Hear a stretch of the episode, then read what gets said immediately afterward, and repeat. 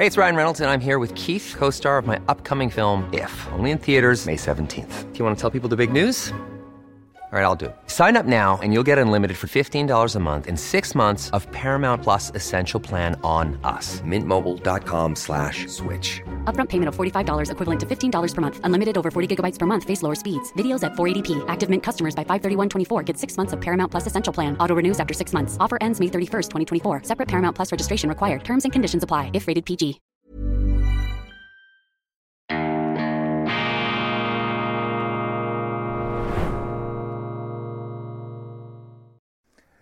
Grüezi miteinander. Ganz herzlich willkommen und einen wunderschönen, tiefen, entspannten guten Morgen, meine sehr verehrten Damen und Herren, liebe Freunde aus nah und fern, vor allem in Deutschland und in Österreich. Ich freue mich, dass Sie da sind und ich bin sicher, Sie hatten ein hochinteressantes Wochenende, nicht zuletzt aufgrund der unermüdlichen Arbeit der Weltwoche, Ihnen faszinierende Inhalte aufzubereiten. Ich begrüße Sie zur internationalen Ausgabe von Weltwoche Daily, dem Antidepressivum unter den Medien. Ich begrüße Sie bei Weltwoche Daily, die andere Sicht, unabhängig, kritisch, gut gelaunt am Montag, dem 15. Januar 2024. Wir sind tatsächlich, oder wir sollten es sein, so etwas wie eine journalistische Glückstablette ohne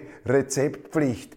Denn die Weltuntergangsbegeisterung, der Depressivismus, das Deprotainment in den äh, journalistischen Kanälen, das ist gelegentlich nicht mehr auszuhalten. Sie kennen ja meine Devise, äh, gebt dem Weltuntergang keine Chance, kein Fußbreit der Apokalypse. Und diese beiden Forderungen drängen sich mir jeweils auf, wenn ich wieder ein paar Tage in Deutschland verbracht habe, diese Drama Queen unter den Staaten. Also die Deutschen, bei allem Respekt, ich äh, schätze ja ihre Selbstkritik, das ist eine sehr gute Eigenschaft, dass man selbstkritisch ist, dass man nicht abhebt, aber es gibt eben auch einen Moralismus der Selbstkritik, sozusagen ein Schwelgen im Negativen, eine Weltuntergangsbegeisterung, eben eine, ein Weltuntergangskitsch und ein fiebriges, äh, apokalyptisches, rauschhaftes Selbstzerfleischungssyndrom, das dann auch wieder irgendwo ins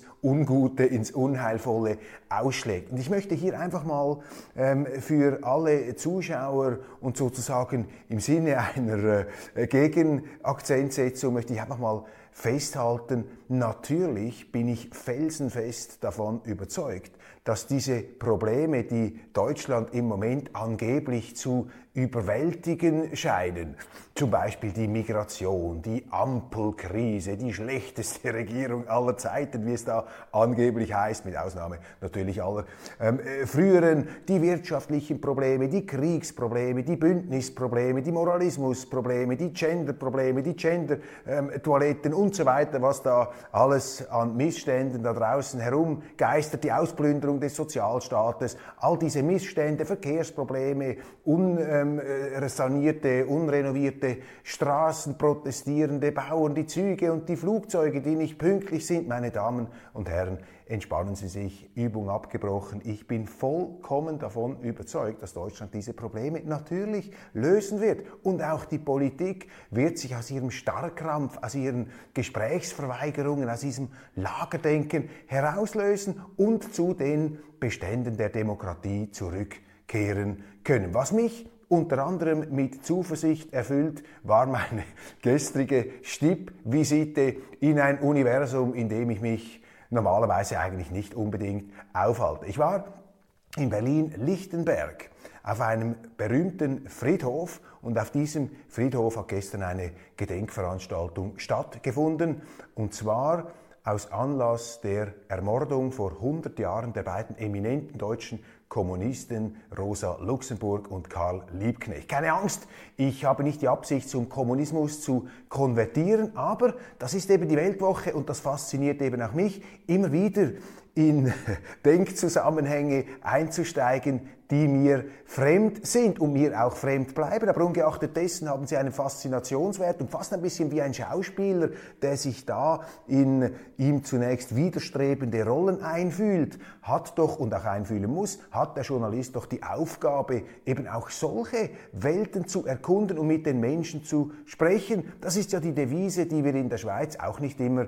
natürlich ideal anzuwenden probieren. Man muss halt reden miteinander. Und gestern habe ich mit Linken geredet. Ich habe mit ehemaligen Exponenten der DDR gesprochen, zum Beispiel mit einem ehemaligen DDR-Diplomaten, mit einer Familie, mit einem Ehepaar, das seit vielen Jahren zum Rosa-Luxemburg-Denkmal im Andenken an diese wirklich bedeutende europäische äh, Sozialistin, übrigens auch mit Verbindungen in die äh, Schweiz, um dieser ähm, Sozialistin zu gedenken, ihr die Ehre zu erweisen. Ich habe mit einem jungen bayerischen, das gibt's, mit einem jungen bayerischen Marxisten, Leninisten gesprochen und sogar mit einem jüdischen AfDler, der gegen den linken Antisemitismus protestierte mit seinem Kranz am Grab der ebenfalls jüdischen Ökonomin übrigens und eben ermordeten Politikerin Rosa Luxemburg. Noch ganz schnell zum Bezug zur Schweiz. Rosa Luxemburg, geboren 1870, 1871, das ist nicht so ganz klar. Sie hat mit beiden Daten jongliert, sozusagen bei ihrer Immatrikulationsurkunde an der Universität Zürich. Sie war eine geniale frühe Studentin der Universität Zürich überzeugte Sozialistin, darum ist sie nach Zürich gekommen, wie viele andere Sozialisten, äh, Anarchisten, Bakunin, Lenin, wir haben auch schon darüber gesprochen. Und sie hat dort unter anderem Nationalökonomie studiert bei einem Professor, der natürlich kein Kommunist war, sondern ein, wie ich auf Wikipedia gelesen habe, österreichischer, ja vermutlich liberal gestimmter Volkswirtschaftler. Und der hat dann vermerkt in seiner Magna Cum Laude Auszeichnung für die Abschlussarbeit von Rosa Luxemburg über die polnische Wirtschaft und ihre Verstrickungen mit der sowjetischen Wirtschaft hat geschrieben, es sei sehr angenehm und interessant, sich mit dem Fräulein Luxemburg zu unterhalten. Ein sehr, äh, eine sehr begabte junge Frau, die auch gut zeichnen konnte, die Gedichte schrieb, aus einem bildungsbürgerlichen, auch etwas großbürgerlichen Haushalt äh, aus Polen stammte, dann natürlich in Deutschland aktiv wurde und massiv dann prägte äh, die ganze Auf gefinst, aufgerüttelte, aufgewühlte Revolutionszeit. Dort hat sie auch eine interessante Position vertreten. Sie war anfänglich eine Unterstützerin von Lenins bolschewistischer Revolution, hat dann aber sehr schnell Abstand genommen zu den Bolschewiki und auch Lenin kritisiert für die Brutalität seiner Methoden und seine diktatorischen Anwandlungen. Sie plädierte immer für eine parlamentarische Mitwirkung der deutschen Kommunisten in der äh, damaligen äh, Reichsverfassung später dann Weimarer Republik. Sie hat also nicht hier auf Totalopposition gemacht. Sie war eine Frauenrechtlerin und zwei Sätze von ihr sind ähm, sinngemäß und auch wörtlich haften geblieben. Der eine, nie wieder Krieg und der andere, Freiheit ist immer die Freiheit der Andersdenkenden. Und das sind zwei Postulate, die ich auch als bekennender Nicht-Kommunist, meine Damen und Herren, natürlich unterschreiben kann. Auf jeden Fall, um den Bezug zum Einstieg wieder zu finden, zu dieser Orgie des Negativen. Ich habe dann die verschiedenen Gesprächspartner und äh, Zeitzeugen an dieser Veranstaltung gefragt, was ist für Sie eigentlich die Vision für Deutschland? Wofür sollte Deutschland stehen und was ist der Lichtblick? Und da habe ich interessante, vernünftige Antworten gehört. Der Tenor deckt sich eigentlich mit dem Credo von Frau Luxemburg, nie wieder Krieg und Freiheit ist immer die Freiheit der Andersdenken. Die Teilnehmer an dieser Veranstaltung, es gab dann auch Demonstrationsumzüge, leider, wie ich gelesen habe, im späteren Verlauf auch etwas äh, mit Verletzten, offensichtlich auch Auseinandersetzungen. Davon war nichts zu spüren da an der äh, Morgenandacht beziehungsweise an dieser Art Volksfest oder Volksfamilien, Familiencharakter ähm, hatte das ähm, dort. Das war also nicht im strengen Sinne politisch durchchoreografiert. Aber eben der, der Tenor aus den Gesprächen war, Deutschland sollte für den Frieden stehen. Nach all den Kriegen, nach all den Besserwissereien und dem Aufplustern und nach Hegemoniestreben sollte Deutschland heute eine bescheidene, eine vermittelnde, eine neutralere Rolle auf der Weltbühne spielen und vor allem sollte man in Deutschland aufhören, Andersdenkende auszugrenzen, mit dem Verfassungsschutz ähm, zu verfolgen. Ich habe da natürlich auch die Diskussionsteilnehmer und die äh, Veranstaltungsbesucher äh, befragt. Ja, wie würden Sie denn mit Ihrem größten Gegner, mit der AfD, dieser da ja viel verleumdeten und viel kritisierten Partei umgehen? Und da haben eigentlich alle gesagt, also verbieten ist der ganz falsche Weg. Wir müssen die widerlegen. Die liegen doch total falsch und vor allem müssen wir uns dafür einsetzen, dass sich die Umstände verbessern, sodass es eine AfD gar nicht mehr geben kann.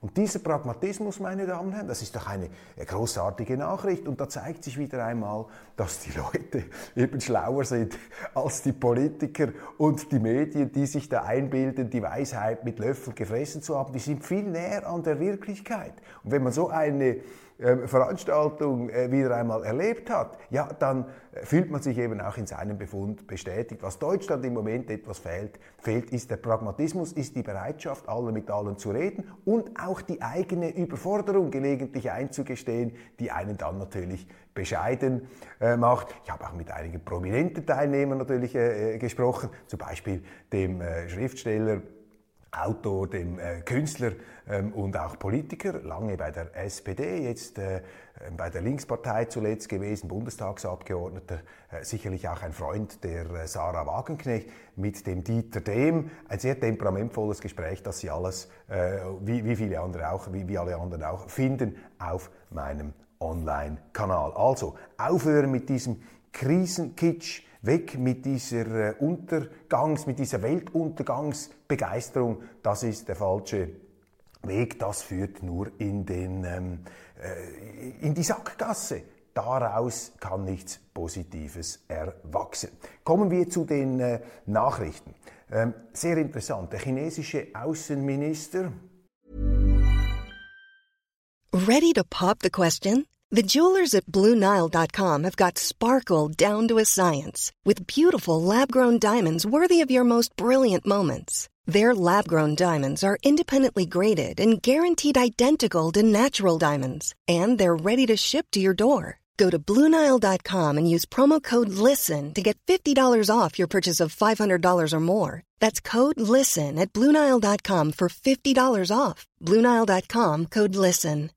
Here's a cool fact a crocodile can't stick out its tongue. Another cool fact you can get short term health insurance for a month or just under a year in some states.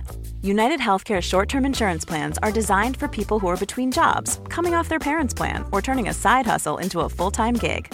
Underwritten by Golden Rule Insurance Company, they offer flexible, budget friendly coverage with access to a nationwide network of doctors and hospitals. Get more cool facts about United Healthcare short term plans at uh1.com.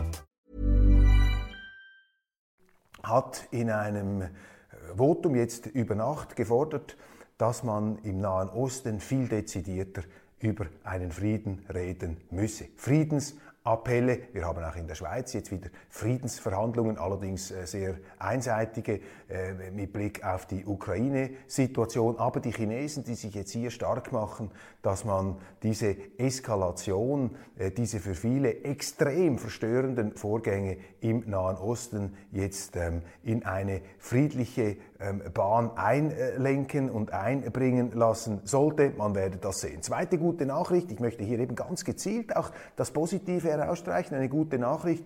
Die CDU jetzt aus bürgerlicher Sicht hat darauf äh, hingewirkt, beziehungsweise möchte dieses sogenannte Bürgergeld, das ja eine Schindluderei der Worte ist. Das Bürgergeld ist ja eigentlich ein Arbeitslosengeld, auch für deutsche Nichtbürger, die gar nicht die Staatsbürgerschaft haben. Da fängt eben der Betrug schon bei den Begriffen an. Die CDU auf jeden Fall möchte weg von diesem Bürgergeld, das Anreize schafft, dass man eben gar nicht arbeiten muss, sondern dass es eben attraktiver erscheint, ähm, hier die Segnungen des Sozialstaates in Empfang zu nehmen. Und das ist ein richtiger Schritt. Ich weiß nicht, ob es Ihnen gelingt, das dann auch durchzusetzen. Aber ganz wichtig, denn viele Probleme, vor allem die der Migration, haben eben damit zu tun, dass offene Grenzen und ein ausgebauter Sozialstaat, das verträgt sich nicht.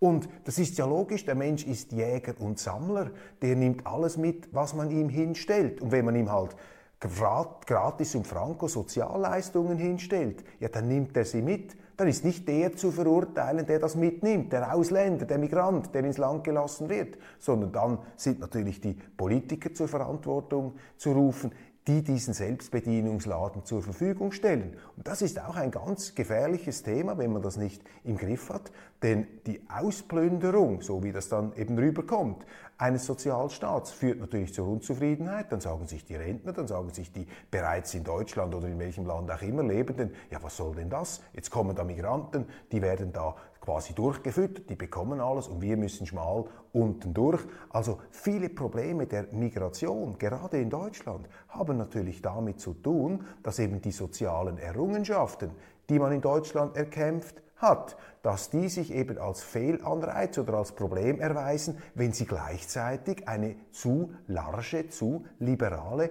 Einwanderungspolitik betreiben. Sie können nicht beides haben. Der Feuer uns Weckli.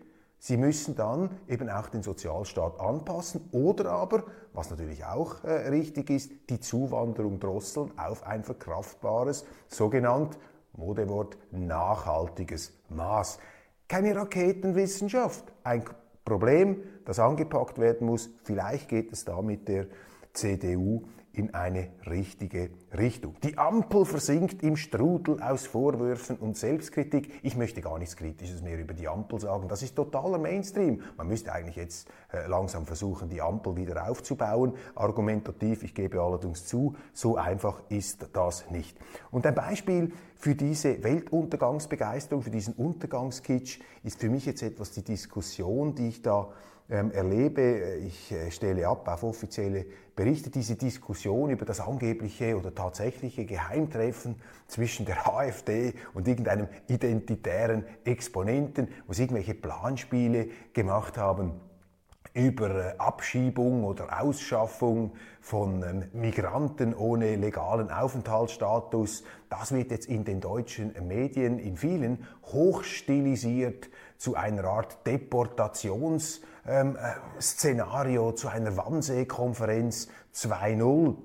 Und da galoppieren jetzt den Kommentaren, den Kommentatoren wieder einmal die Gäule davon, da sind alle Leinen los, ungebremst. Und ich war nicht dabei, ich kenne da die Umstände nicht, aber mich beschleicht auch hier einfach der Verdacht, das wird jetzt wieder massiv übertrieben. Da wird jetzt einfach massiv übertrieben. Möglicherweise haben die ja in irgendeinem Hotel Planspiele gemacht, die man nicht teilen muss. Aber es hat einen sehr interessanten Artikel gehabt in der Frankfurter Allgemeinen Zeitung von Patrick Banners, der das auch kritisch beurteilt, aber der auch aufzeigt, dass von dem, was da ruchbar geworden ist, dass diese Planspiele, diese entmenschten, angeblich ungeheuerlichen Planspiele, dass die gar nicht so weit vom Mainstream entfernt sind, den wir in ähm, anderen Parteien, auch in anderen Ländern sehen. Und ich erinnere daran, 2005 hat übrigens der französische Präsident Nicolas Sarkozy, ein angesehener ähm, Teilnehmer äh, der äh, Führungsetagen der Europäischen Union selbstverständlich, der hat damals nach Unruhen in Frankreich, glaube ich, Roma einfach in Züge gesteckt und ausgeschafft. Völlig undenkbar in irgendeinem anderen Land. Also da würde ich auch plädieren, dass man etwas herunterkommt, sich hier nicht äh, hineinsteigert in Unterstellungen, Unterschiebungen, Szenarien, windschiefe historische Vergleiche, sondern dieses Migrationsproblem einfach offen diskutiert. Ja, man hat viele, vielleicht zu viele hineingelassen, vielleicht auch viele äh, von falschen. Jetzt muss man das lösen und ein Weg, ähm, eine äh, Möglichkeit und vielleicht auch eine Notwendigkeit ist eben die Überprüfung sozialstaatlicher Leistungen. Auch hier wieder, man muss die, äh, die, die, das Potenzial, die positive Seite sehen.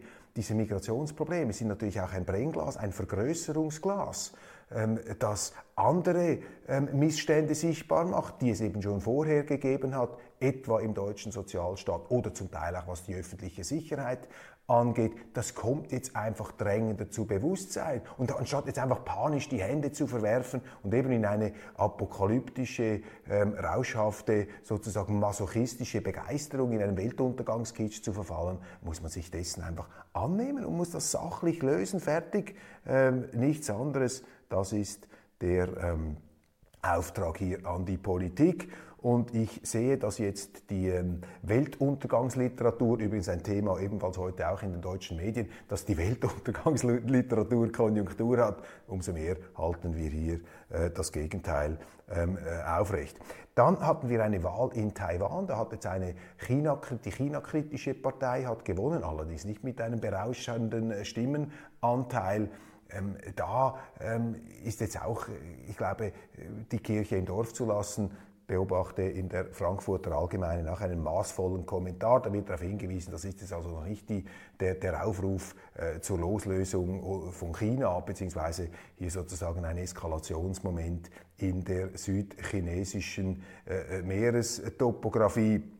Ich plädiere da ja ebenfalls für eine äh, Abrüstung der Begriffe und der Aufregung. Die Bild-Zeitung schlägt Alarm mit angeblich exklusiven Geheimpapier der Bundeswehr, die sich da auf einen Putin-Angriff vorbereitet. Da wird auch wieder also eine unglaubliche Kaskade von Bedrohungen und Gefahren heraufbeschworen. Ich möchte auch hier sozusagen psychotherapeutisch äh, darauf hinweisen, dass solche Planspiele natürlich auch zum Inventar jeder Armee gehören, auch dann, wenn sie absolut überhaupt keine Aussicht auf Realisierbarkeit haben. Und dass man sich äh, vor dem Hintergrund der Vorgänge in der Ukraine auf Möglichkeiten, auf Eventualitäten vorbereitet, ist klar. Das macht die Bundeswehr laufend, ohne dass diese Szenarien dann von der Bildzeitung reißerisch aufbereitet werden müssen. Tapfere Durchhalteparolen habe ich gelesen äh, in der Welt, und zwar in die Adresse der Ukraine. Titel So schlecht steht es gar nicht um die Ukraine. Dem Land flössen große Mengen an Geld und Waffen zu. Aus den USA höre ich allerdings ganz etwas anderes. Aber die Lage sei gar nicht so schlecht, wie man meine, sagt ein Experte der Münchner Sicherheitskonferenz. Solche Töne, meine Damen und Herren, sind mit, Entschuldigung, sind mit etwas Skepsis zu genießen, denn aus den sicheren, geheizten Konferenzbüros ist es relativ einfach, die verblutenden Krieger an der Front stets zu neuen Offensiven anzufeuern. Ich äh, empfinde das immer als sehr, sehr wohlfeil, wenn da aus diesen äh, Sicherheitszonen der Bildschirme oder eben der äh, wohltemperierten Konferenzräume solche Kriegsparolen und Durchhaltedevisen verbreitet werden.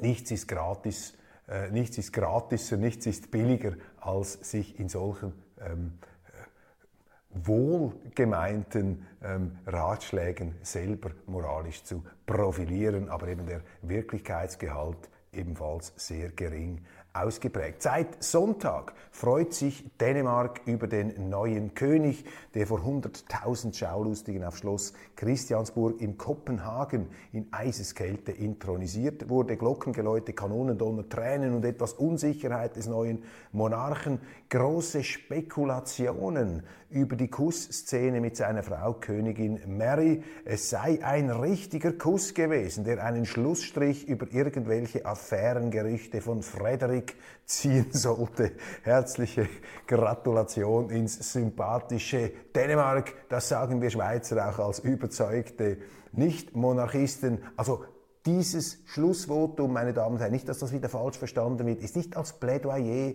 für die Einführung der Monarchie auch in der Schweiz zu missverstehen. Genauso wenig wie mein Appell für die Neutralität oder ähm, auch für eine kritische Sicht auf die amerikanischen Verwicklungen in der Ukraine ein Plädoyer dafür wäre, dass ich nun Wladimir Putin zum neuen Präsidenten der EU-Kommission oder gar zum Ehrenbundesrat in der Schweiz vorschlagen würde. Man muss ja heute solche Disclaimer verbreiten, weil da draußen sehr viele lauernde Inquisitorengesichter auszumachen sind, die nur darauf aus sind, jedes Wort in seiner schlimmstmöglichen Verdrehungswendung einem dann im Mund ähm, zu verrenken, um einen damit natürlich dann auch wieder ins verächtlichste Licht äh, zu bringen. Also Sie sehen, wie ich das meine. Herzliche Gratulation an Dänemark ohne Hidden Agenda und ohne monarchische Anverwandlungsgelüste. Ich wünsche Ihnen einen wunderschönen guten Tag und freue mich, wenn Sie auch morgen wieder dabei sind bei Weltwoche Daily. wenn Sie noch nicht dazu dazugekommen sind. Schauen Sie sich meine Interviews an mit den Exponenten da an der Rosa-Luxemburg-Kranzniederlegung. Heute werde ich, wenn ich die Gelegenheit habe, natürlich mit Bauern sprechen in der deutschen Hauptstadt. Mal sehen, wie die die Welt sehen und vor allem auch, was sie für eine Vision für Deutschland haben. Wir wollen hier etwas auch die positiven, die affirmativen, die zukunftsweisenden Entwürfe nach vorne bringen. Und wenn sie aus der Politik nicht kommen, wenn sie oben schlafen oder Tomaten auf den Augen haben, ja, dann müssen sie eben mit den Leuten reden. Dann kommt das Gute eben unter Umständen und meistens von unten. Bis bald, alles Gute und bleiben Sie zuversichtlich.